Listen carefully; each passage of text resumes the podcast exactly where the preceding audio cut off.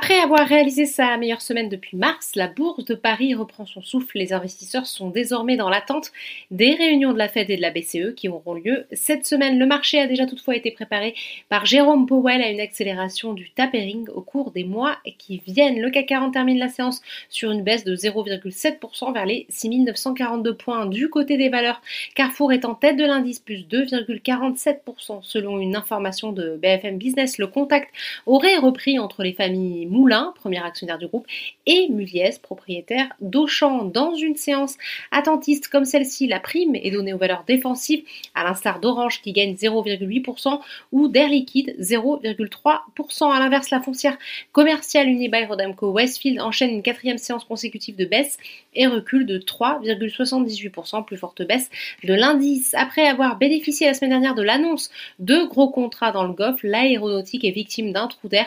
Airbus perd 2, 2,37%, Safran un peu plus de 3%. Sur le SBF 120, de Richebourg profite de la hausse des métaux.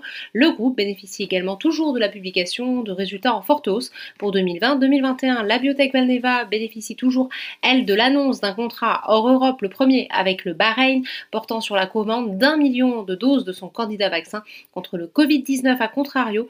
Eramet est plombé par l'actualité en Nouvelle-Calédonie où un troisième nom l'a emporté au référendum. Le groupe Eramet il est en effet très présent. Enfin, outre-Atlantique, la bourse de New York a ouvert ce lundi en baisse dans un contexte de prudence sur les marchés à la veille de la première journée de la réunion de la Fed. Voilà, c'est tout pour ce soir. N'oubliez pas, toute l'actualité économique et financière est sur Boursorama.